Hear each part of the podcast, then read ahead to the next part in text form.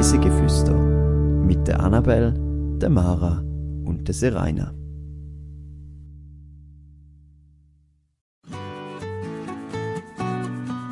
Hashtag über die Grenze raus. Spezialfolge.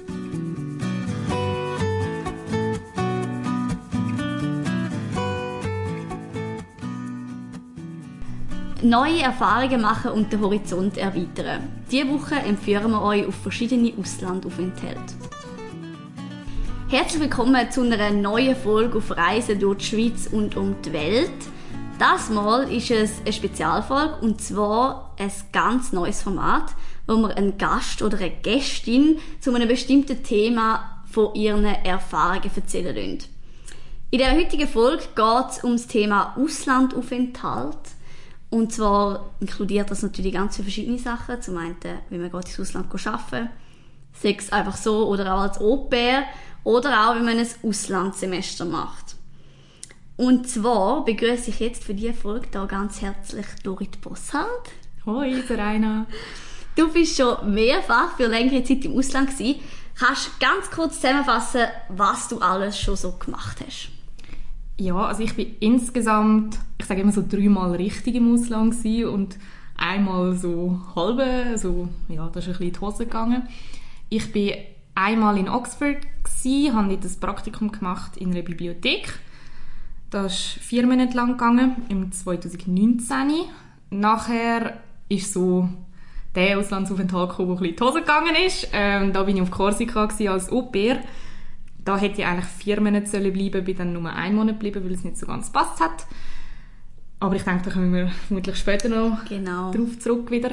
Dann bin ich in Frankreich gewesen, in der Nähe von Paris, ähm, auch nochmal als Au-pair.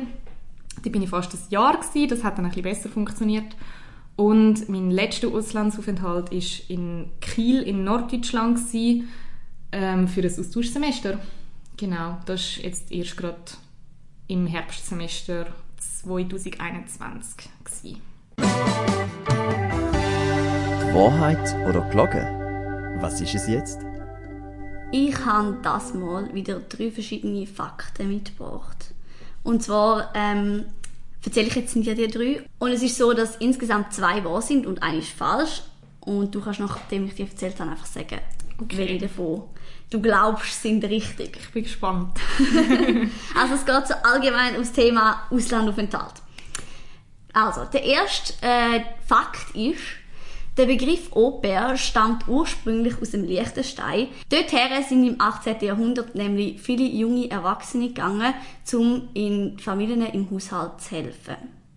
Dann die zweite Behauptung. Für gewisse Länder gibt es spezielle Visa, explizit für Work and Travel. Und die dritte ist noch, in vielen Ländern gibt es Altersbeschränkungen, was das Arbeiten als Au-pair angeht.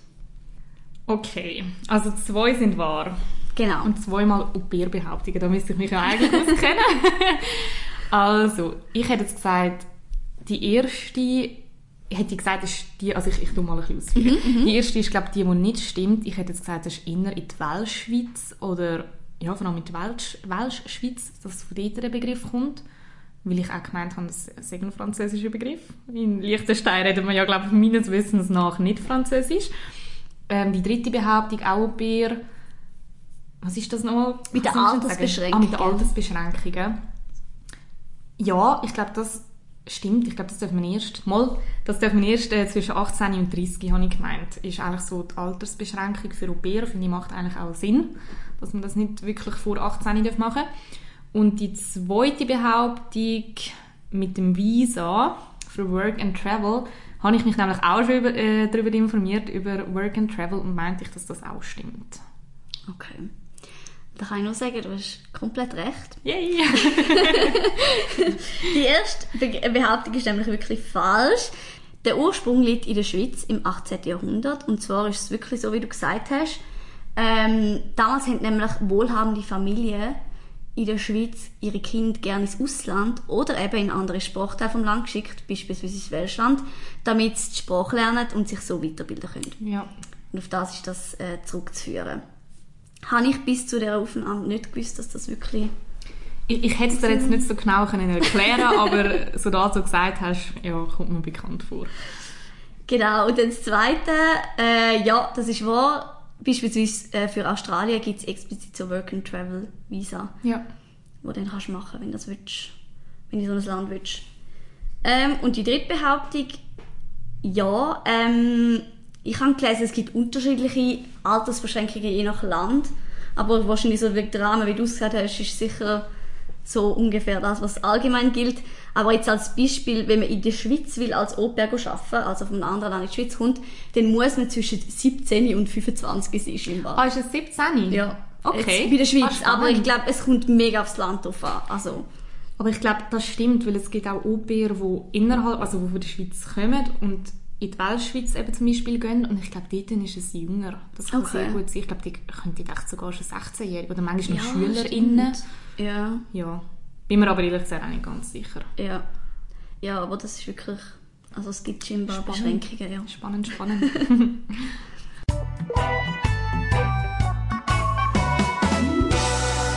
10 Fakten to go. Es gibt verschiedenste Arten von Auslandaufenthalt. Da wären beispielsweise Work and Travel, freiwillige Arbeit, Auslandspraktika, Sprachreisen oder auch als Au-pair im Ausland zu arbeiten. In der Schweiz gibt es an allen Hochschulen die Möglichkeit, Auslandssemester zu machen. Die häufigsten Zielländer sind laut einer Statistik von 2016 da dabei Deutschland, die USA, Frankreich, Großbritannien und Kanada. Wer im Ausland will arbeiten, hat verschiedene Möglichkeiten. Es gibt zum einen sogenanntes Work and Travel.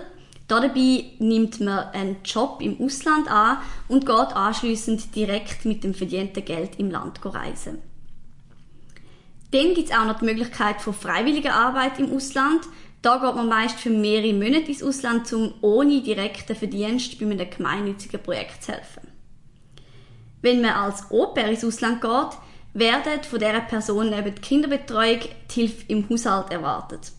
Es gibt aber keine konkrete Regel, was ein Au-pair muss an Arbeiten leisten Je nach Land, wo man her will, gibt es als Au-pair unterschiedliche Voraussetzungen, die man erfüllen muss.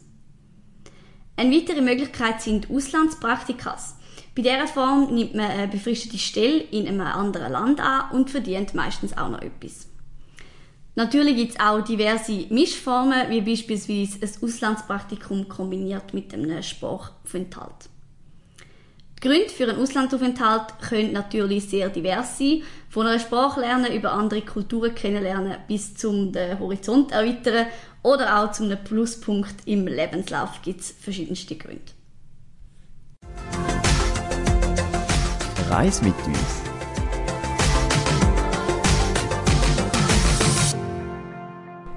Jetzt haben wir gerade einige Fakten gehört zu dem Thema, aber eigentlich interessieren uns ja viel mehr so die Geschichten, die dahinter stehen, explizit. Und zwar ist, wie schon erwähnt, äh, jetzt Dori Bossart da. Kannst du gerade kurz mal erzählen, wer du bist, was du machst? Ja, natürlich. Also, ich bin 22, ich studiere an der Fachhochschule in Graubünden in Chur im vierten Semester Multimedia Production. Und ich kenne jetzt den Rainer ähm, vom, von der Ausbildung her, also von der Lehre. Wir haben ja beide Fachfrau Information und Dokumentation gemacht und haben dann ein bisschen zusammen in einer WG noch gewohnt, eineinhalb Jahre oder ein Jahr eigentlich wegen dem Auslandsaufenthalt. Das war eigentlich eine zu, zu kurze, Ja, zu stimmt, kurze das Zeit. stimmt, ja. Gewesen. Ja, genau. Ja. Und eben, du sprichst das gerade schon an, du hast sogar mehrere Auslandsaufenthalte schon gemacht. Insgesamt so, wie du gesagt hast, drei oder so ungefähr. Drei bis vier. Drei bis vier. genau. Ähm, kannst du kurz sagen, wenn nochmal vielleicht der erste war, du hast einen Arbeitsaufenthalt in Großbritannien gemacht. Da dazu kann ich sagen, ich habe im Prinzip das Gleiche gemacht, einfach an einem anderen Ort. Dann bist du als Au-pair in Frankreich gewesen, und dann hast du noch das Auslandssemester in Deutschland gemacht. Das sind so die drei. Das sind die drei Hauptauslandsaufenthalte. Genau. genau. Und ähm, das ist jetzt gerade drei Folgen, die ich erzählt habe, aber welches Jahr hast du das ungefähr gemacht und wie alt bist du dort jeweils gewesen? Bei meinem ersten Auslandsaufenthalt in Oxford, der war im 2019, gewesen, dort bin ich 19 gewesen. Das ist bei mir relativ simpel mit dem Jahrgang, immer so alt wie, wie der Jahrgang. Dann äh, im zweiten Auslandsaufenthalt in Frankreich, das ist 2019, 2020 gewesen, demnach 1920 und mein letzter Auslandsaufenthalt eben vor einem halben Jahr, nein nicht einmal, also ja, Herbstsemester 2021 bin ich 21 gewesen. Das heißt, du hast fast jedes Jahr, außer 2020. bist Mal, im 20 bin ich ja eben in Frankreich. Ah ja, stimmt. Ja, das ist eigentlich ziemlich gerade nach Oxford ist das gekommen, genau. Ja, stimmt. Ja, aber am besten gehen wir jetzt auch mal der Reihe nach, damit wir auch auf jeden Einzelnen darauf eingehen können. Das erste Mal war eben in Oxford in Großbritannien. Ähm, weil ich eben das gleiche gemacht habe, weiss ich, dass du dort äh, geschafft hast, in der Bibliothek. Ähm, kannst du mal ein bisschen erzählen, wie du drauf gekommen bist und wie du das schlussendlich organisiert hast? Ja, also das ist eben von der Ausbildung gekommen, wo wir ja eben beide gemacht haben.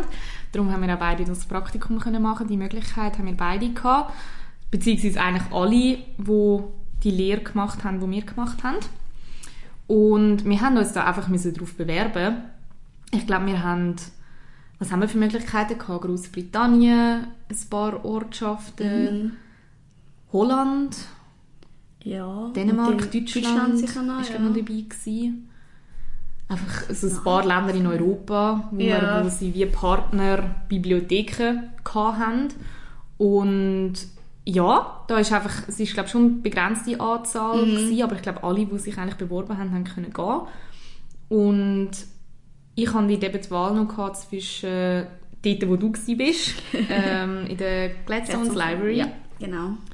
und zwischen Oxford und habe mich dann eben für Oxford entschieden, was glaube für mich jetzt auch die richtige Wahl war, ist, weil dort glaube ich noch so ein bisschen, ja Gladstone's Library ist ja doch sehr abgelegen Mhm. und ich weiß nicht, ob du nachher da auch noch kurz etwas Ja, darüber sicher. erzählen und äh, eben, dann sage ich jetzt, muss- ja, muss ich da glaube ich nicht dazu sagen, aber eben Oxford ähm, ist wirklich eine sehr coole Stadt für die vier Monate und ja, also ist ein, ist ein cooler erster Auslandsaufenthalt gewesen. Ja. Ja, also vielleicht noch zum Erklären, das Ganze ist über, soweit ich weiß, glaube Erasmus Plus gelaufen. Ja. Also wir haben das über, also nein, ganz, es ist so, es ist über Movetia gelaufen, aber Mo- Movetia ist glaube so eine Organisation, wo in der Schweiz äh, für Firmen oder für äh, Ausbildungsorganisationen so Aufenthalt organisiert, aber die kriegen das Geld über Erasmus Plus. Ähm, genau, und da hat sich unsere, Ausbildung, unsere Ausbildungsorganisation, hat sich, soweit ich weiß, für das beworben gehabt, für so ein Projekt.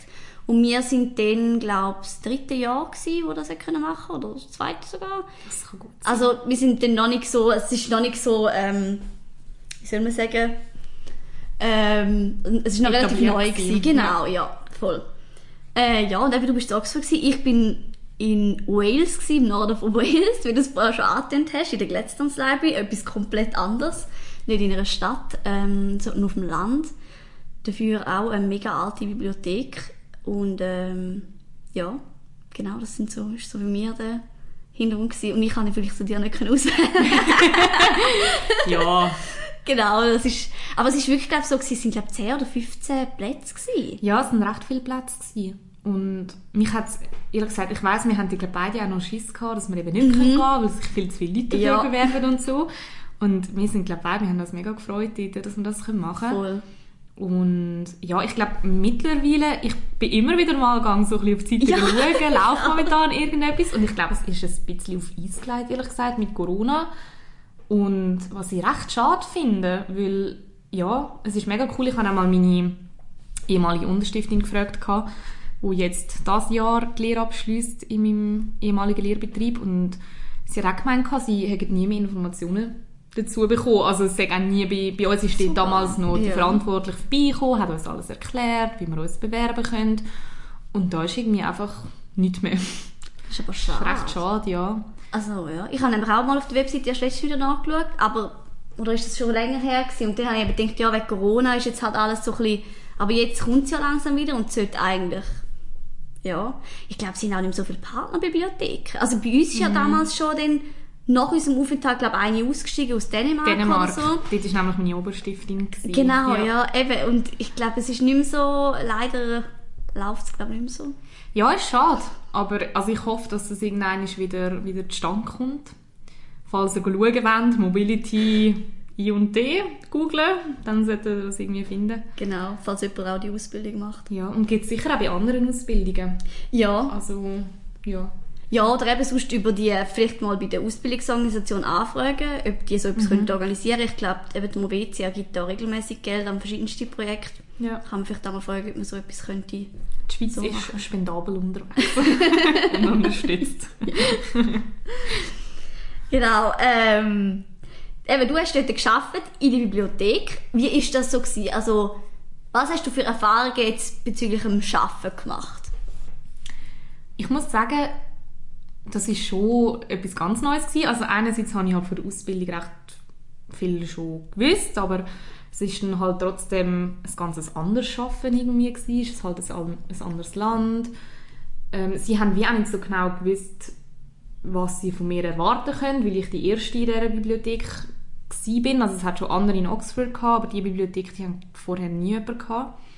Und ja, also ich muss sagen, ich habe es, glaube schon so ein bisschen, wie soll ich sagen, es hat sich eigentlich schon ein bisschen gezogen. Also ich glaube, sie haben dann teilweise so ein bisschen Arbeit müssen zusammensuchen für mich, beziehungsweise sie haben mir dann so ein bisschen die Arbeit gegeben, die immer liegen geblieben ist.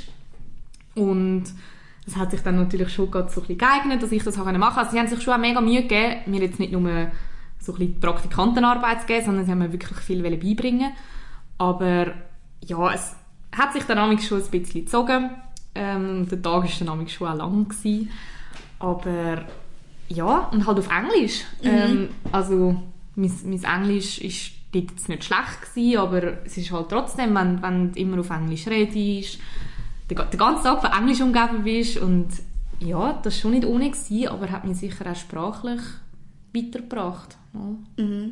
Ja, mir ist es ähnlich gegangen. Also das mit den Arbeiten ist mich auch ein so gewesen, obwohl in meiner Bibliothek sind vorher schon mehr Leute gewesen. Also ich bin nicht die Erste gewesen. Aber sie haben gleich teilweise, äh, ja, einem so schon ein bisschen unterschätzt. Ähm, weil bei mir ist es also, ich, noch, ich weiß nicht, du hast keine anderen Interns dort gehabt, also Nein. andere Praktikanten. Nein. Also sowohl in der Bibliothek selber nicht, als auch in ganz Oxford nicht, also keine Schweizer Interns, weil Ja. ich extra han, also mehr oder weniger extra han zu einem Zeitpunkt gehen, wo keine anderen SchweizerInnen dort sind, Ah, mhm. um mein Englisch wirklich zu verbessern. Das war irgendwie so damals ein mein Ziel gewesen, weil ich gewusst habe, wenn andere Schweizer dort sind, dann rede ich halt dann wieder mega viel Schweizerdeutsch. Mhm. Und darum, ja, ist das auch so ein bisschen Absicht gewesen, dass ich ein bisschen später gehe als die anderen. Genau. Ja, stimmt ja, du bist ja dann auch nicht zu der gleichen Zeit dort gewesen wie ich, oder? Ja. ja. Ja. So ist es ja voll. Ähm, ja, genau, aber bezüglich den, Intern, in, den anderen Interns, ähm, also wenn du die gleiche Ausbildung sozusagen in, Großbritannien willst machen wie mir, dann äh, studierst und studierst dann auch so richtig meistens Geschichte oder ich weiß nicht, was gibt noch andere Möglichkeiten, Literatur, glaube ich. Äh, und die hat keine, überhaupt keine Praxiserfahrung und sie hat wie so das Gefühl gehabt, ich habe das gleiche Niveau wie die. Also so ist es, habe ich es jetzt so interpretiert. genau, und dann habe ich auch schon auch teilweise recht viel langweilige Arbeit gehabt. Aber es ist gleich auch spannend gewesen. Jetzt bei mir, ich hatte zum Beispiel noch einen Marketing Day gehabt. Ähm, das heißt, ich habe einen Tag lang in der Marketingabteilung, ist übertrieben gesagt, aber eine Person, die die das Marketing macht, dort arbeiten. Und das habe ich mega spannend gefunden. Hat mich schlussendlich dann auch ein bisschen auf, aufs Studium gebracht. Genau, also mir hat es so ein bisschen Arbeiten gegeben, wo, wo ich weniger langweilig gefunden habe, als solche, die langweilig sind. Aber also, ja, aber das Englisch verbessern, das war natürlich schon auch ein Punkt. Gewesen. Das ist ein grosser Punkt, ja. Und gerade so halt spezifische Wörter für den Beruf hat man einige gelernt, habe ich das Gefühl gehabt. Ich muss sagen, hey, ich habe es im Fall echt gar nicht mehr so in Erinnerung, weil das doch schon drei Jahre her ist. Das ist schon mega lange her. Aber, und ich glaube, was ich jetzt vorhin gedacht habe, ich finde, oder ich glaube, die meisten haben so ein bisschen die Angewohnheit, jetzt nicht nur auf Austauschsemester, äh, auf Auslandsaufenthalt bezogen, sondern allgemein, dass man sich die Sachen im Nachhinein immer ein bisschen schöner redet. Ja. Also jetzt gar nicht so sagen, dass das irgendwie eine schlechte Zeit war, überhaupt nicht. Aber ich glaube, immer wenn man so in der Situation drin ist und dort am Arbeitsplatz hockt und sich so denkt, oh, ich möchte eigentlich heimgehen, irgendwie schon so am 11 Uhr am Morgen und so weiss, ich habe noch sechs Stunden vor mir, dann äh, ähm, ist das immer so ein bisschen Total. Eine, eine andere Situation als im Nachhinein, wo man dann so denkt, ja, also so schlimm ist es eigentlich doch nicht gewesen. Aber also, schlussendlich, es ist auf jeden Fall eine Ja. mega Bereicherung gewesen. In beruflicher Hinsicht, in sprachlicher Hinsicht, in persönlicher Entwicklung. Ich glaube, da können wir beide sagen, dass es Ja, voll. Auf Also- jeden Fall lohnt sich, etwas zu machen. Ich bin echt froh gewesen, habe ich mich dort auch so ein bisschen ins kalte Wasser schmeißen lassen. Ja. So direkt mal ins Ausland. Ähm, aber mir geht's ähnlich. Ich glaube, man redet sich auch im Nachhinein ein bisschen schön, weil man den ganzen Kontext sieht. Du siehst, dass es vielleicht nachher auch in einer Bewerbung eben zum Beispiel super aussieht, wenn steht, du hast mal im Ausland geschafft. Äh, und nicht einfach nur, in Anführungszeichen, einen Sprachaufenthalt gemacht. Ähm, und das siehst du halt, wenn gerade bist, nicht. Weil eben, also nicht so direkt, mir ist zumindest irgendwie dann nicht auch so ein bisschen so gewesen, ich habe irgendwie nicht so viele andere also die anderen Interns haben immer am Wochenende müssen arbeiten. Das heißt, am Wochenende habe ich wie niemand gehabt, um irgendwelche Sachen unternehmen. Und das habe ich dann dort auch mega blöd gefunden, weil du immer die ganze Zeit allein umeinander ziehen musst, sozusagen. Und das war halt ein kleines Dörfli. gewesen. Ähm, genau. Das ist noch lustig, weil ich, also ich bin nicht auch sehr viel allein unterwegs gewesen. Ich meine, das habe ich mir auch ein selber verschuldet, weil ich eben dann gegangen bin, wo keine anderen ähm, Interns tätig Ja. sind. Und ja, aber ich habe das dort mega genossen, einfach so ein bisschen alleine umzureisen. Aber ich glaube, da muss man auch wieder sagen, ich habe natürlich mehr, ich glaube, mehr größere Städte auch in der Umgebung gehabt, wo ich auch können hingehen Genau. Also irgendwie, ich auf London können eine Stunde entfernt, auf Bristol, auf Brighton, auf Bath, auf weiss ich wo hin. Und ja, bei dir, du bist glaube ich wirklich ein bisschen ab vom Schuss dort Ja. gewesen. Also, ich habe im Nachhinein finde ich es auch mega cool, habe ich so die Gegend können ein bisschen erkunden, weil ich glaube, da gehst du jetzt als Tourist halt nicht so direkt her, wenn du gehst in den Süden von Wales. Ähm, aber mir ist halt schon auch so gewesen, also nur schon der Ö öffentliche Verkehr ist halt ein Stück schwieriger auf dem Land so. Und ich bin schon auch an der Küste und so und habe äh, Burgen angeschaut. Einmal bin ich auch in einem Städtchen gewesen. Aber ich bin halt auch nicht jemand, der so mega gerne allein umreist. Das habe ich dort auch wieder realisiert. So, das ist nicht mein Reisestil. Darum ist es, glaube ich, so ein bisschen, ja. Aber eben, Verstanden. im ganzen Kontext gesehen ist es, ja, Wir, wir, wir würden es glaube beide wieder machen. Ja. Und vor allem weiterempfehlen. unbedingt. Also wenn man kann, mal ins Ausland arbeiten. Aber wenn jetzt eben wie wir, wir arbeiten ja beide nicht mehr auf dem Beruf. Nein. Zumindest nicht so direkt. Äh, es bringt einem immer weiter, habe ich das Gefühl. Aber man, ja, weil es kann einem, es ist nicht nur fachspezifische Sachen, die du lernst, sondern auch ganz viel rundum. Ja. Was ist denn so, wenn du jetzt zurückdenkst, deine beste Erfahrung gewesen und deine schlechteste oder schlimmste Erfahrung, wenn es das überhaupt gibt? Also in Oxford selber, ich glaube so die besten Erfahrungen, ich kann es gar nicht so auf, eins, auf einen Punkt abbrechen. Ich glaube, es sind immer so die Woche, Wochenendausflüge gewesen. Eben, ich habe es vorhin schon angedeutet, ich bin am Wochenende dann immer in verschiedene Städte gefahren mit dem Zug und das, ich, das, ich habe das super gefunden. Einfach am Morgen in den Zug steigen, am Abend wieder heimkommen, das habe ich mega genossen. Also ja, ich glaube, das ist so das, was ich, was ich am besten in Erinnerung habe von Oxford. Und das Negativste, ich glaube, es, ist, es sind wirklich einfach so ein bisschen die, wenn sich Schaffen so ein bisschen gezogen hat. Also eben einfach, wenn, wenn die Arbeit gerade nicht so spannend war, ich habe mich vorhin jetzt gerade wieder daran erinnert, ich habe dann noch so ein Projekt gehabt, wo es glaube auch irgendwie um Social Media gegangen ist und das habe ich immer mega gerne gemacht. Aber dann hat es eben immer auch so ein bisschen Sachen gegeben, die sich ein bisschen gezogen haben. Und ich glaube, das ist jetzt so ein bisschen sponti, das, wo, ja, wo mir vielleicht am negativsten in Erinnerung geblieben ist. Ja. Aber auch das, hey, ich meine, das hast du glaube ich überall. Dass Voll. sich, dass sich manchmal einfach Tage so ein bisschen ziehen und ja. Ja. Und ist dir auch so ein bisschen so gegangen, also das habe ich zumindest das Gefühl gehabt, du lernst halt ein Land, gerade dadurch, dass man halt noch schafft, irgendwie viel mehr kennen, weil du richtig effektiv mit den Leuten dort so zu tun hast. Also viel mehr, als wenn du jetzt irgendwie nur, nur einen Sprachaufenthalt machst, in Anführungszeichen. Das ist sicher so. Ich glaube, ja, bei mir ist das glaube in Deutschland noch viel mehr gewesen, in meinem Austauschsemester, weil ich dort, also ich hatte dort einfach noch mehr mit Deutschen zu tun gehabt. Ich meine, klar, in England habe ich es halt mit denen von der Bibliothek, äh, mit denen habe ich in der Pause, beim, beim Arbeiten, beim Mittagessen und so viel zu tun gehabt. Aber ich habe nicht wirklich, also auch Studierende, ich meine, Oxford, also die Hälfte der Leute, die dort leben, sind Studierende ich habe mit denen wirklich sehr wenig zu tun gehabt. Also ich habe, auch, ich habe mir in dem Sinne auch nicht mega Mühe gegeben, die Leute ähm, kennenzulernen, ähm, Einheimische, weil das für mich wie so ein bisschen gepasst hat. Aber ja, ist auf jeden Fall so. Also gerade über längere Zeit in einem Land leben ist einfach anders, als wenn, als wenn du nur für ein, zwei Wochen anreist. Lernst, lernst die Kultur viel, viel besser kennen. Ja. Ja, das stimmt, das habe ich auch das Gefühl. Aber bei mir so ein bisschen, eben, ich habe auch nicht mega viele Leute kennengelernt, außer die Interns, aber dafür eben zum Beispiel mit der einen Intern habe ich es mega gut gehabt und die hat mich dann auch mal zu sich eingeladen. Ähm, oder was auch war, ich weiß nicht, hast du Führungen gemacht in der Bibliothek? Ich habe, glaube eine mal gemacht. gehabt. Und das war mir sehr unangenehm. weil irgendwie... Also ich, ich war recht, bin recht nervös auch da- davor. Gewesen. Ich glaube, es war zum Glück nicht vor Studierenden, gewesen, sondern von irgendwelchen... weiss nicht, irgendwelche Leute, die die Bibliothek sind gehen. Ich glaube sogar Bibliothekaren oder so, die Ah, die schon? Bibliotheken Okay, sind ja. anschauen. Also die eine Bibliothek, die ich geschafft habe, sind anschauen.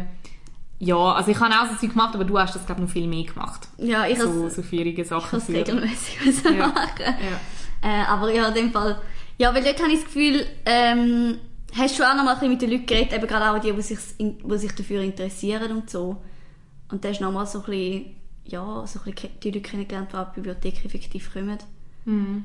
Aber bei mir war es auch richtig schlimm gewesen, du, am Anfang. Ich habe so gedacht, Hilfe, weil bei Ja. mir war alles so, gewesen, es ist eben Gladstones Library und der ähm, Sir Gladstone ist einer der ersten und am längsten amtierenden Premierminister von Großbritannien. Das heisst, der kennt eigentlich alle Briten. Ich habe vorher noch nie von ihm gehört und hätte nachher so eine Führungen dazu machen. Toll, da sind sicher ganz viele tolle Fragen gekommen. Genau. Dann steht die Schweizerin dort und sollte zu einem Dude Fragen beantworten, was ich vorher nie bis gehört habe. Das heisst, ja, es ist teilweise ein bisschen, es ist wirklich, ähm, auch ein bisschen schwierig gewesen am Anfang. Aber ich bin noch recht reingekommen und ich habe es eigentlich sogar noch gern gemacht. Ja. Es ist noch lustig Ja. weil, ja.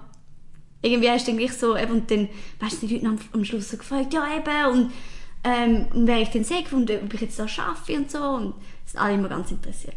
Aber Ich muss auch sagen, wenn wir jetzt so darüber reden, denke ich mir so, eigentlich würde ich es glaube jetzt gerne nochmal machen. Ja. Weil ich glaube, jetzt einfach nochmal so ein paar Jahre später, mein Englisch ist mittlerweile auch nochmal ein bisschen besser geworden und ja, ich glaube, jetzt nochmal so wirklich eine Schaffen, Schaffen-Erfahrung machen im Ausland. Ausland. Ja, würde ich jetzt glaube Ja, das kann ich mir auch bereit. nochmal gerne machen. Das wäre vielleicht auch nicht schlecht, so allgemein eben. Ja. Aber ja, mal schauen, wo sie sehr verschlossen. Das Leben ist ja noch lang.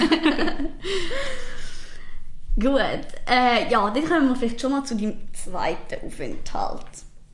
Kannst du auch mal so einen kurzen Abriss Meinst du, meinst du den zweiten guten Aufhalt oder den nicht so Du gelungenen? kannst, kannst du entscheiden. Gehen wir chronologisch Genau, vor. Es ist ja. dann nicht so gut Aufenthalt gekommen. genau, also. Ich wollte nach Oxford nachher noch mehr ins Ausland wählen und wollte unbedingt Au pair wollen machen. Eben Au pair ist, ich glaube, du hast es vorhin schon ein bisschen erklärt, Kinderbetreuung im, in einer Gastfamilie in einem anderen Land. Und das ist meistens ein Jahr. Also meistens machst du das ein Jahr lang. Es gibt sogar Leute, die machen das zwei Jahre lang. Und ich habe immer gedacht, ein Jahr ist unfassbar lang. Ich weiß nicht, ob ich ein Jahr Au will sein. Habe mir eine Gastfamilie gesucht, die nur für ein paar Monate jemanden sucht. Und das war recht schwierig, da jemanden zu finden. Ich habe eigentlich immer auf Paris wählen, habe in Paris keine Gastfamilie gefunden, die für so einen kurzen Zeitraum ein Au sucht. Und bin dann auf Korsika gelandet. Weil dort äh, eine Familie mit einem kleinen Baby, das ist damals neun Monate alt gewesen, noch ja, einfach Unterstützung gesucht hat. Dort hat der Vater ist Inhaber von, Inhaber von Restaurant gewesen, und die Mutter hat auch wieder anfangen zu arbeiten. Und dann bin ich eben dort im Mai 2019, also ich bin im April von Nein, stimmt gar nicht. Ende, ich, genau, ich bin Ende April, Anfang Mai bin ich von Oxford heimgekommen und bin dann im Juni, glaube ich, wieder auf Korsika gegangen. Irgendwie so ist das gewesen. und bin dort angeflogen, bin noch nie auf Korsika gewesen und es hat, ja, also die Gastfamilie hat mich mega lieb aufgenommen. Die haben mir aber das Baby nicht anvertraut.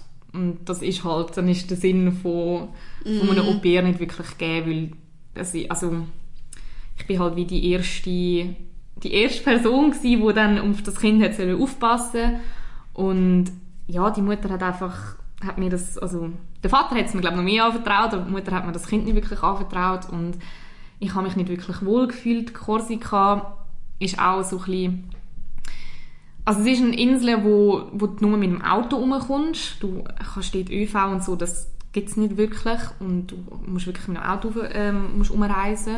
Und meine Gastfamilie hat dort dann auch so ein bisschen auf einem recht hohen Hügel oben oben gewohnt. Und du bist wie, du bist ohne Auto bist nicht, bist nicht weggekommen. Und eigentlich das Einzige, was du auf Korsika machen, machen kannst in deiner Freizeit, ist ans Meer gehen. Was ja schön ist, äh, am Meer, am Strand liegen, aber das ist nicht so mein Ding. Und ich habe mich, glaube ehrlich gesagt, einfach ein bisschen zu wenig informiert im Vorhinein. Ja, und auf jeden Fall habe ich dort wirklich gemerkt, dass, dass das einfach nicht funktioniert und habe mich nachher eigentlich nach vier Wochen, nach vielen Telefonaten mit meinen Eltern und viel äh, verzweifelten Momenten dazu entschieden, wieder heimzugehen.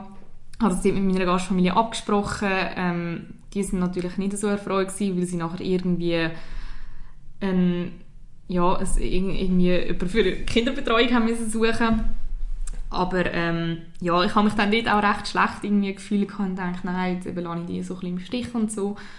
Aber es ist gerade im Nachhinein auf jeden Fall die richtige Entscheidung gewesen, dass ich dort äh, heimgeflogen bin. Ja.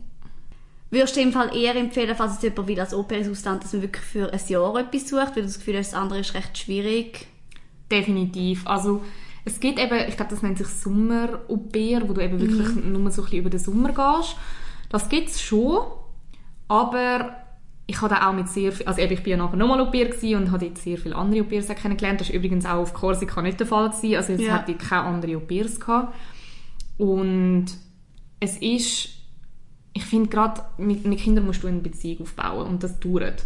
Und du kannst nicht erwarten, das ist eben, glaube ich, auch da, so die Mutter ein bisschen Probleme hat, dass halt das Kind am Anfang brüllt hat, wenn es mit mir war und so. Und das ist halt normal, das ist ein Baby, das will, am, will noch bei seiner Mutter sein ja, und so. Logisch, ja. Und das dauert einfach, bis du eine Beziehung zu Kindern aufbaust. Und wenn du dort hingehst und nach ein, zwei, drei Monaten wieder verschwindest, dann ist das einfach auch für Kinder schwierig, weil die haben dann einfach ständig andere Au-pairs mhm. und müssen sich immer wieder an eine neue Person gewöhnen.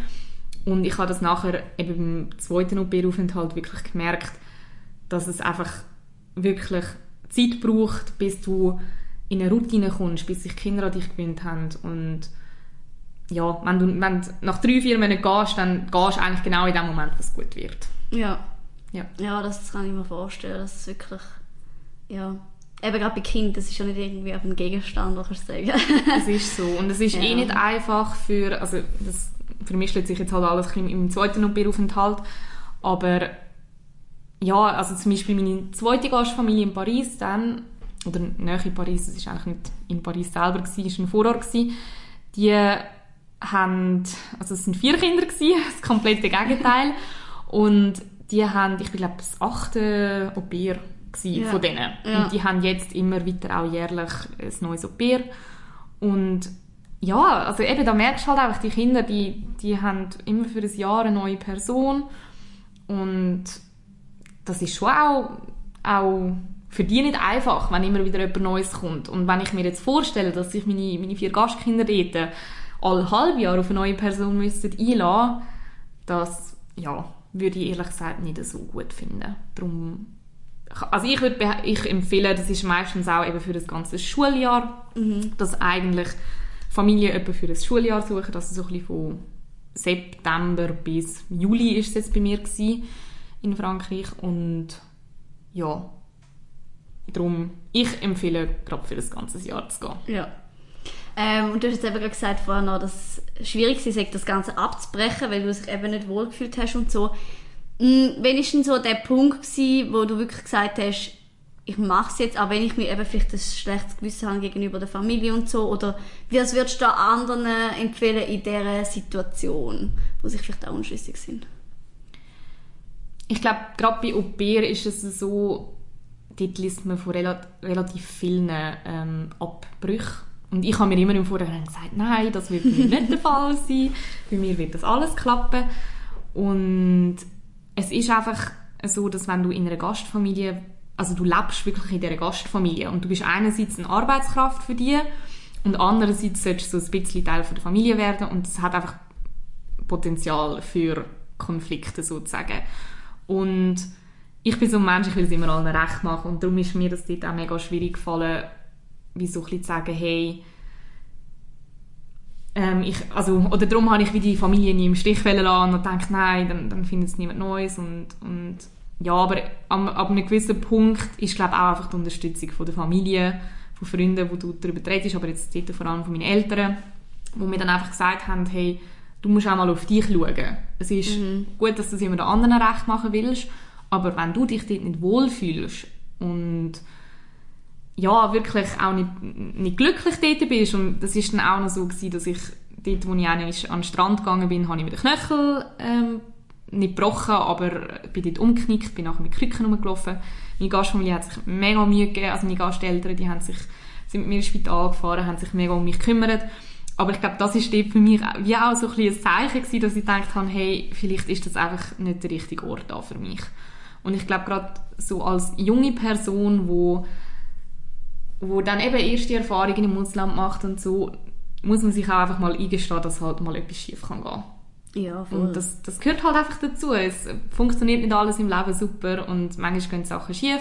Und ich habe so viel auch trotzdem daraus gelernt. Also klar, dort äh, bin ich nicht wirklich glücklich gewesen, aber im Nachhinein kann ich sagen, ich habe so viel aus dieser Zeit mitgenommen und habe so viel können lernen und nachher im, beim nächsten Mal wieder können besser machen und darum bereue ich das auch nicht, dass ich dort auf Korsika gegangen bin. Aber ja, ich finde es glaube einfach wichtig, dass wenn man in dieser Situation ist, wo man nicht weiß, soll ich gehen oder nicht, einfach auch mal auf sich zu hören und ja, aufs Bauchgefühl hören, wie man Ja. so schön sagt. genau.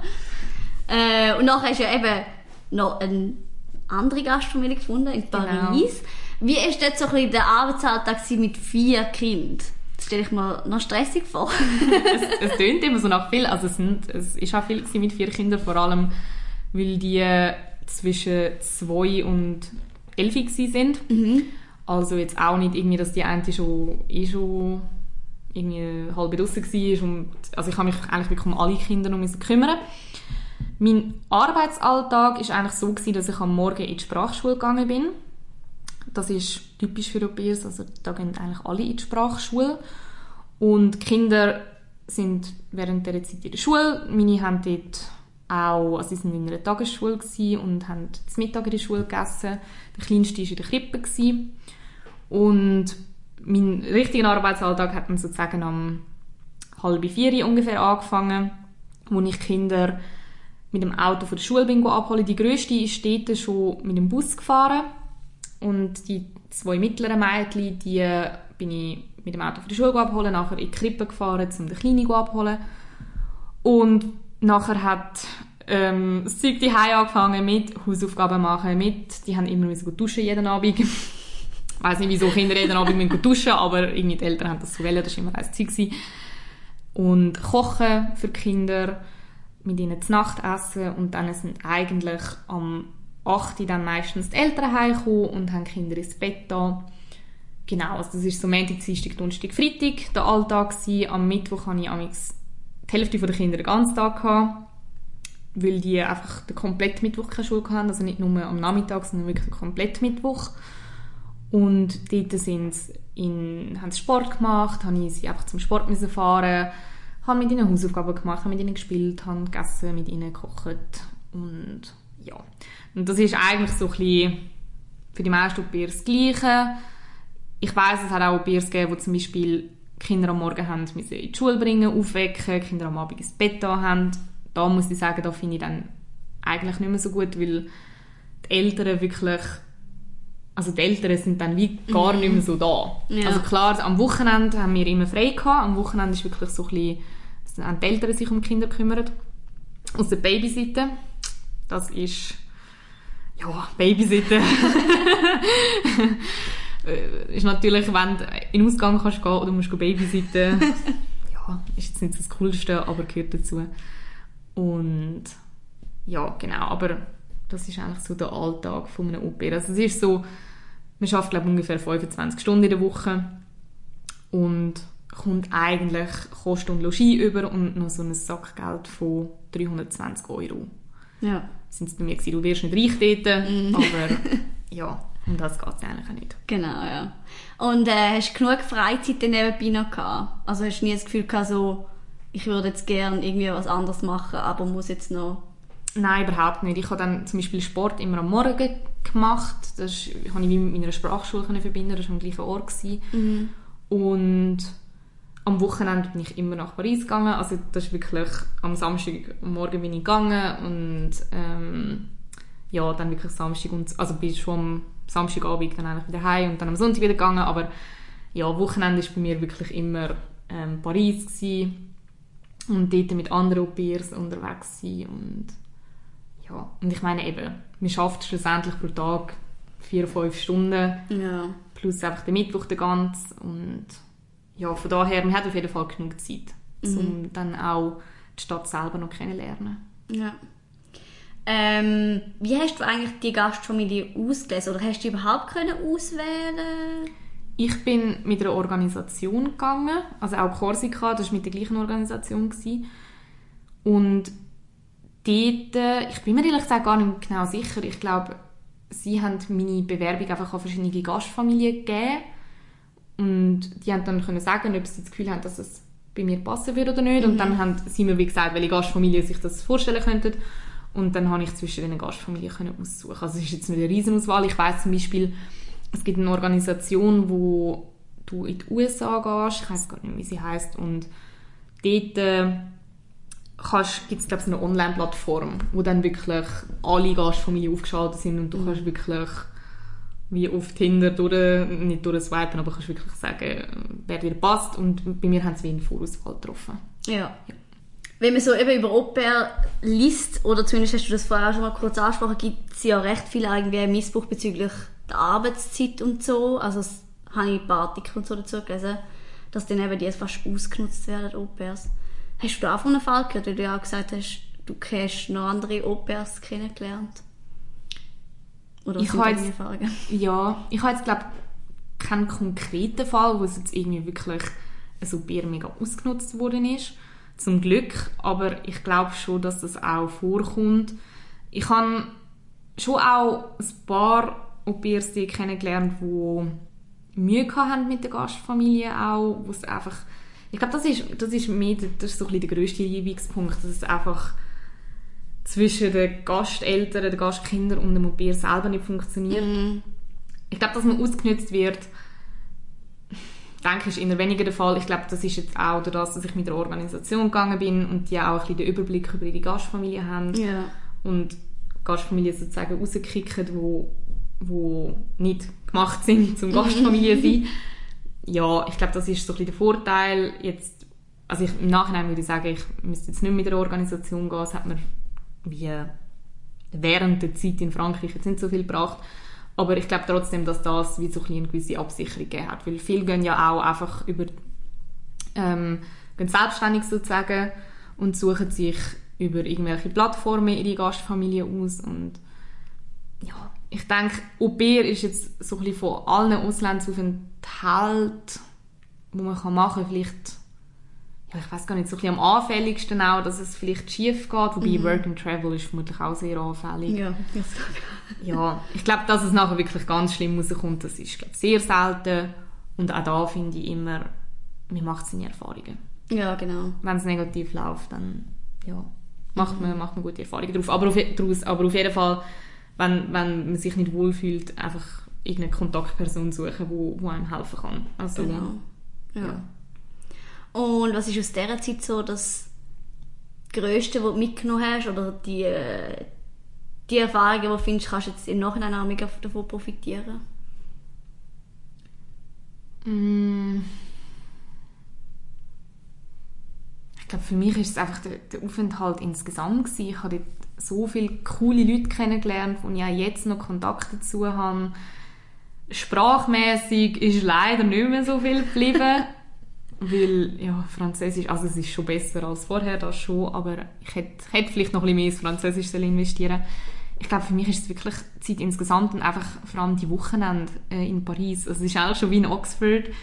Die Wochenende, irgendwie, wo man einfach seine Freizeit hat und Zeit kann unternehmen. Und Paris ist dann wie auch ganz, ganz anders gewesen, weil ich dort mega viel mit Leuten gemacht habe.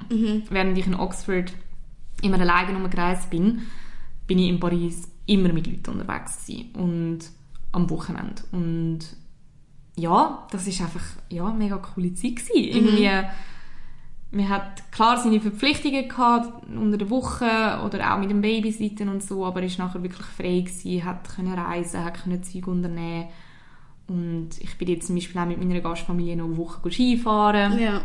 Das ist auch mega cool gewesen und ja, ist auf jeden Fall auch nicht immer einfach gewesen. Also gerade im ersten halben Jahr vor Weihnachten hat's viel, bin ich auch viel mal irgendwie so ein bisschen an Anschlag gekommen und habe gedacht, eigentlich möchte ich nur noch heimgehen. Mm. Es wird mir alles zu viel. Ich, ich, was mache ich überhaupt da? Wieso mache ich irgend so etwas? Aber auch da, man lernt mega viel und ich, also eben, ich habe Verantwortung für vier Kinder dort gehabt, mm. mit 19. Und das dürfen wir schon auch nicht unterschätzen. Und ja, es gibt, glaube jetzt auch da wieder nicht, nichts Spezifisches irgendwie, wo mir jetzt gerade mega ja. gut in Erinnerung geblieben ist, aber ja. Aber so insgesamt eine coole Zeit. Definitiv. Also, ja, habe ich glaube so als zwei beste Zeiten in Erinnerung. Zweitbest, okay. Ja. Das wäre dann am Schluss nicht wahr oh Mist, Ganz am Schluss. Das habe ich schon vorweggenommen.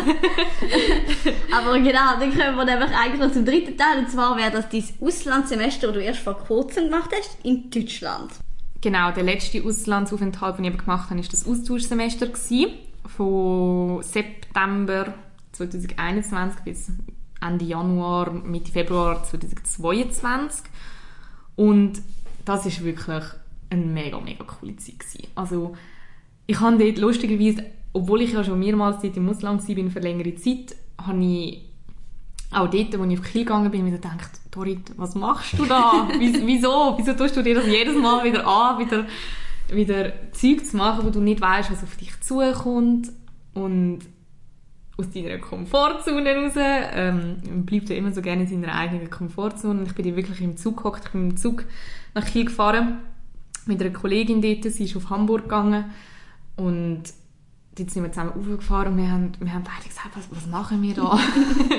wir könnten einfach in Chur bleiben, in der schönen Schweiz und, und das Leben so weiterführen, wie es bis jetzt war. Es hat alles gut funktioniert. Und im Nachhinein war es die beste Zeit. Gewesen. Also unfassbar viele coole Leute kennengelernt, coole Reisen gemacht, viel, viele Erfahrungen mitgenommen. Also ja, wirklich Zeit von meinem Leben gehabt. Super. Äh, ja, das mit der, aus der Komfortzone rausgehen, das habe ich dort auch mega so empfunden. Also ich glaube, das ist auch etwas vom, vom Schwierigsten, finde ich, wenn du einen Auslandaufenthalt machst, dir wirklich so zu sagen, ich organisiere das jetzt und ich gehe. Und dass man diesen Schritt macht, ist, glaube also ich nehme an, das ist auch bei vielen Leuten so ein das Problem, dass sie finden, hm, ja, eigentlich würde ich schon gerne machen, aber, aber eben in den meisten Fällen muss man es einfach machen man muss es wirklich einfach also. machen. Und ja, aus seiner eigenen Komfortzone rausgehen ist einfach das Beste, was man machen kann. Und klar ist es immer schwierig. Und klar kann immer Zeug schief gehen. Das, das kann immer, äh, Sachen können immer schief gehen. Es kann immer sein, dass es nicht funktioniert. Aber man lernt so viel und, und meistens ist man im Nachhinein, denkt man wirklich, hey, zum Glück habe ich es gemacht. Und selbst eben, wenn es schief geht, mm und aus seiner Komfortzone raus ist und nachher nach zwei Wochen wieder heimfährt, weil, weil, weil einem irgendwie alles zu viel wird, weil irgendetwas nicht geklappt hat, nimmt man auch da wieder Erfahrungen mit. Und ja, und ich glaube, dass auch, auch wenn man zum 20. Mal einen längeren Auslandsaufenthalt macht, ich glaube, das Gefühl von würde ich doch einfach daheim bleiben, das wird vermutlich nie ganz weggehen. Wobei mhm. ich sagen muss, meine Aufgeregtheit, wenn das ein Wort ist, ist äh, vor Oxford und vor Paris viel, viel schlimmer gewesen. Also es hat sich schon ein bisschen bessert. Und darum, ja, mein, mein Tipp vom, von der Folge, gehen aus, unserer, gehen aus eurer Komfortzone raus. Super. Ähm, und jetzt noch bezüglich dem Auslandssemester. Inwiefern hat es dir auch noch etwas fürs Studium gebracht? So ein bisschen? Hey, ich muss sagen, meine, mein Hauptgrund für das Austauschsemester ist nicht das Akademische. Ja. Also, ich kann definitiv auch andere Kurse können wählen als hier in der Schweiz. Ich kann zum Beispiel zum Campusradio können gehen, was wir jetzt bei uns an der FAGR nicht haben. Ähm, das ist mega cool gewesen. Wir haben ja, also eben, es hat, es hat schon so ein, ein anderes Kursangebot gegeben, aber das ist bei mir wirklich nicht im Fokus gestanden. Bei mir ist es im Fokus gestanden, Leute kennenzulernen, meine Zeit einfach zu geniessen. Ich habe auch deutlich, deutlich weniger gemacht dort, als ich hier in der Schweiz muss machen für das Studium. Also ich habe wirklich das Gefühl, ich habe, wenn überhaupt, die Hälfte gemacht. und hat trotzdem problemlos alles bestanden. Und ich glaube, das ist auch so ein bisschen, also kommt natürlich auf die eigene, kommt, kommt ein bisschen darauf an, was man selber will. Wenn, wenn es einem jetzt wirklich darum geht, akademisch weiterzukommen und beruflich ähm, weiterzukommen irgendwie oder sich für, für die berufliche Zukunft etwas aufzubauen, ähm, dann muss man sicher vielleicht noch ein bisschen mehr Wert auch auf die einzelnen Kurse legen und so, aber mir ist es einfach darum gegangen, Zeit zu geniessen. Und das ist mir definitiv auch gelungen dort. hat oder hat es irgendwelche absolute Fails gegeben in diesen Aufenthalten? Oder kannst du dich gerne an irgendetwas erinnern, wo wirklich ein absoluter Fail war unter einer mega lustigen Situation? Irgendwie mit der Sprache oder so, oder... Hm. Aha, ja. also, es war eigentlich nicht nur ein Fehler, sondern es waren mehrere Fehler. Und es ist eigentlich, also, es ist dort auf jeden Fall nicht lustig gewesen. Ich kann, so ein im Nachhinein kann ich darüber, darüber lachen oder, ja, aber das war in Frankreich gewesen, bei meiner Gastfamilie, weil ich ja dort ähm, Auto gefahren bin weil ich meine Gastkinder immer mit dem Auto haben abholen und mit dem Auto überall anbringen. Und ich hatte meinen Führerausweis relativ frisch gehabt. Ich bin, also ich habe den Führerausweis im 2018 gemacht. Habe dann nachher so ein paar Monate gehabt, dann bin ich auf England gegangen, in England nie gefahren. Also ich bin, bin einfach sehr wenig Auto gefahren vorher und auf jeden Fall mit vier Kindern hinten im Auto oder auch wenn es nur zwei Kinder sind, ich, wir sind auch immer zu spät dran gewesen, wir waren immer gestresst gewesen. Und ich kann, bin nicht nur einmal mit dem Auto irgendwo reingefahren. Und das war einfach eine ganz, ganz dumme Ausfahrt gewesen, wo, wo meine Familie, also vom Parkplatz, von, vor dem Haus von meiner Gastfamilie, habe ich so rückwärts rausfahren und dort war noch eine Baustelle gewesen, und es war eng und eben, wir sind immer zu spät dran gewesen. Die Kinder haben immer Radau gemacht hinter im Auto. Ich verstehe mittlerweile auch, warum meine Eltern früher immer gesagt haben, sind mal ruhig, jetzt hören wir mal auf Streiten auf der Rückbank. Ich kann es völlig nachvollziehen mittlerweile. Und eben, das ist leider nur einmal vorgekommen, dass irgendwie der Rückspiegel abgehakt ist oder irgendwie ein Touch ins Auto reingegeben hat. Ich, zum Glück ähm, ist nie wirklich etwas passiert. Ähm, und Kinder, also eben, das natürlich schon nicht unterschätzen, Kinder hinter im Auto, Unfall, also da muss man wirklich auch die Sicherheit gewähren irgendwie. Und jetzt, dort war es nicht lustig gewesen, im Nachhinein kann ich, kann ich darüber lachen und ja. Aber okay. ich glaube, das war so der Fail. Also der, ja. ja. ja gut, eben, aber ich meine, eben, das ist auch schwierig, wenn man noch nicht so lange die Autoprüfung hat und ja. Stellen wir schon so ein bisschen, ja. Und es ist einfach, man darf sich nicht verunsichern lassen. Das Problem ist wirklich, dass halt, wenn einmal etwas passiert, ja, dann, klar, äh, dann wirst du eh gerade unsicher. Und ja. ich muss sagen, meine Gasteltern haben es dort wirklich auch gut gemacht, weil sie gesagt haben, hey, kein Problem. Sie haben das Auto nachher auch in die Werkstatt bringen und alles, auch nicht nur einmal. und ja, sie haben mir einfach dort gesagt, hey, fahr gerade wieder, wenn, also am besten wirklich gerade wieder fahren und uns ist einfach das Wichtigste, dass Kinder in Sicherheit sind. Selbst wenn das Auto kaputt geht, dann ist das halt so. Es ist nur materielles, ähm, materielle Verluste, die sie dann sozusagen haben. Aber Kinder sind nicht am wichtigsten. Und mm. Das hat auf jeden Fall auch geholfen, dass sie mich dort nicht irgendwie gesagt haben, nein. Ja, das ist so bestärkt. Jetzt, ja, genau. Sondern sie haben mich wirklich bestärkt. Ja. Mm. Gut, dann kommen wir jetzt noch zu den Fragen von allen Fragen. was ist jetzt dein Lieblingsaufenthalt von all denen? Oder was findest du, würdest du am ehesten weiterempfehlen? Wenn jetzt dich musst entscheiden zwischen den allen. Definitiv Kiel, weil ich dort einfach schon am meisten Auslandserfahrung hatte. Ich habe gewusst, wie das abläuft. Und für mich ein ganz, ganz großer Punkt, ich habe nicht mehr in einer Gastfamilie gewohnt. Mhm. Weil, ja, in einer Gastfamilie, du bist trotzdem immer so, ja, zum Beispiel in Frankreich kann ich nicht mehr sagen, also ich kann, ich kann es nicht müssen sagen, aber ich habe dann halt immer gesagt, ja, ich gehe jetzt auf Paris und bin jetzt weg und so und die wissen halt auch immer, wenn du heimkommst, wenn du da bist und so.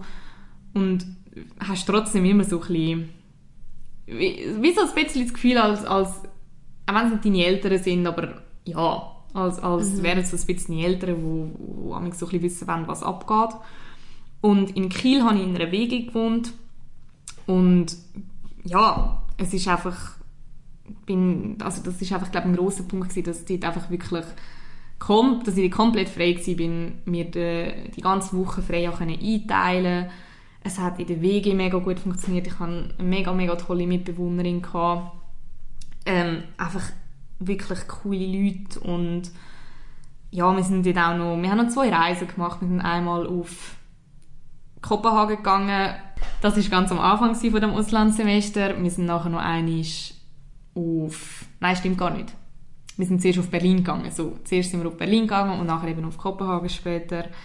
Und es haben einfach auch alle Bock, dort irgendetwas zu machen. Also alle, die, die so ein Auslandssemester machen, sind in den meisten Fällen alleine dort oder kennen einfach jemanden. Also ich habe ja auch eine von meiner Klasse gehabt, die noch mitgekommen ist, äh, Celine, und mit ihr habe ich immer wieder mal etwas gemacht, aber eben auch mega viele neue, coole Leute kennengelernt und alle sind offen zum Sachen machen, zum Zeug unternehmen und es ist wirklich eine sehr, sehr tolle Zeit gewesen. Empfehlenswert.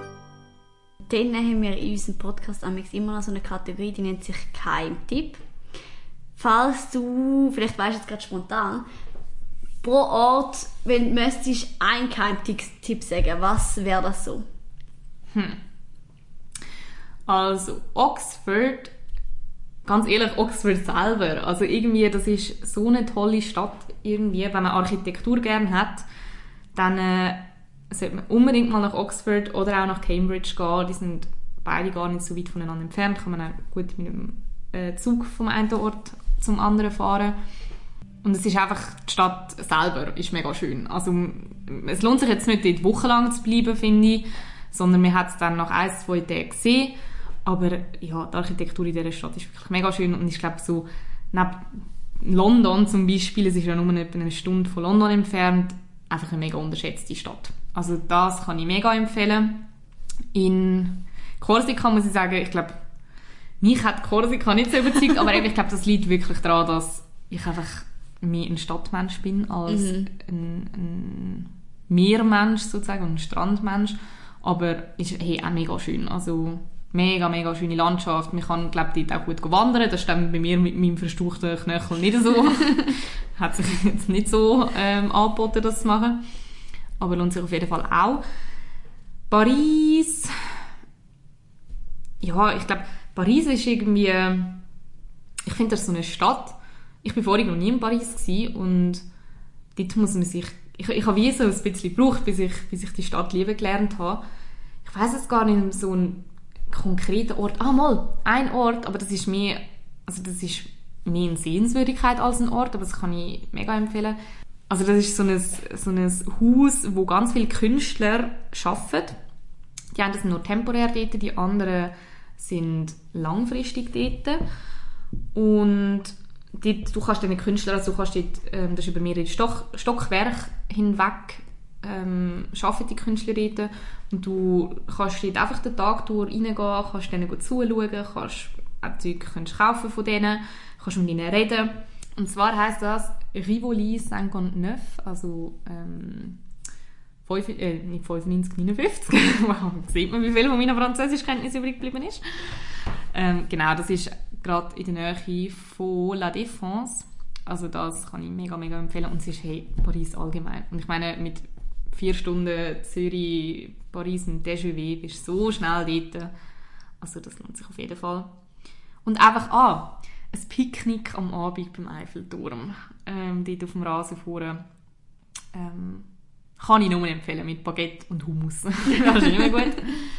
Und Kiel, hey, Kiel selber ist nicht wirklich eine schöne Stadt, muss ich sagen. Also, zum, zum Stadt anschauen, meine Eltern sind mich auch noch besuchen gekommen, meine Schwester, und ich habe ihnen gesagt, ihr könnt in Kiel nicht viel machen, es lohnt sich nicht eine Woche da zu bleiben, sie haben es mir nicht glauben und sind dann gekommen und haben nach einem Tag gesagt, ja, Dori, du hast schon recht gehabt. Also so viel kann man da wirklich nicht machen. Und ich habe gedacht, ja, ich habe es euch ja gesagt. Aber es hat eine schöne, eine schöne Meerpromenade. Also du kannst dort am Meer entlang spazieren, das ist mega schön. Was einmalig ist, du kannst mit der Fähre zu der Fachhochschule überfahren. Also ich bin eigentlich jeden Morgen mit der Fähre in die Schule gegangen. Das ist glaube ich auch so europaweit oder deutschlandweit, ich glaube deutschlandweit, der einzige Ort, wo du das machen kannst. Und es gibt einen Ort in der Nähe von Kiel, Labö. Dort, äh, also Laboe geschrieben. Ich habe recht lange gebraucht, bis ich, bis ich den Ort auf Google gefunden habe, weil ich es immer falsch geschrieben habe. Dort äh, hast du wirklich Strand. Also klar, ist jetzt nicht irgendwie Karibik, aber ähm, im Sommer kannst du dort baden und dort sind auch viele Touristen im Sommer. Also das, das ist wirklich noch schön und das ist etwa eine halbe Stunde mit dem Bus von Kiel entfernt. Ja, aber es ist, muss ich jetzt sagen, wenn ihr die nächste, die nächsten Ferien plant, Kiel würde ich jetzt nicht unbedingt auf die Liste setzen. Gut, merken wir uns. Ja, weil damit wären wir schon fast am Ende der Folge. Oder hast du gerade noch irgendetwas, wo du gerne würdest erzählen zu dem Thema? Hey, ich glaube, ich habe es glaube relativ klar und offensichtlich gemacht. Macht es einfach. Also wenn ihr die Möglichkeit habt, irgendwann ins Ausland zu gehen, egal für was, egal für wie lange, macht es einfach. Ihr werdet so viele coole Leute kennenlernen und eben selbst wenn es schief geht, macht man seine Erfahrungen daraus. Und wenn ihr jetzt noch Bilder von, den, von diesen Reisen seht, die Dorit schon gemacht hat, also diesen Auslandaufenthalt, dann könnt ihr gerne bei uns auf Instagram unter reisegeflüster.podcast vorbeischauen. Dort werdet ihr ein bisschen was dazu sehen.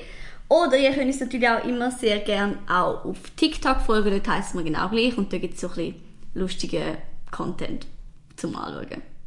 In der nächsten Folge reisen wir an einen der bekanntesten Orte der Schweiz. Zumindest, wenn man vom Ausland kommt. Dann kennt man den meistens recht gut. Ich sage noch so viel, er liegt in den Bergen und ihr könnt bis nächste Woche gerne mal erraten, was das für ein Ort ist. Ja, dann danke ich dir, Dorit, dass du dir Zeit genommen hast. Danke, dass ich Zum- dabei sein Ja, gern. Es ist immer schön, über die Zeit zu erzählen. Ja, und ich hoffe, euch hat die Folge auch gefallen, so mal in dem neuen Format, dass jemand ein bisschen von ähm, ihren Erfahrungen kann erzählen ähm, Genau. Und dann freuen wir uns darauf, wenn ihr auch nächste Woche wieder einschaltet und mit uns mitreiset und ein bisschen aus dem Alltag flüchtet. Bis dann wünschen wir euch noch eine schöne Woche. Tschüss zusammen. Tschüss!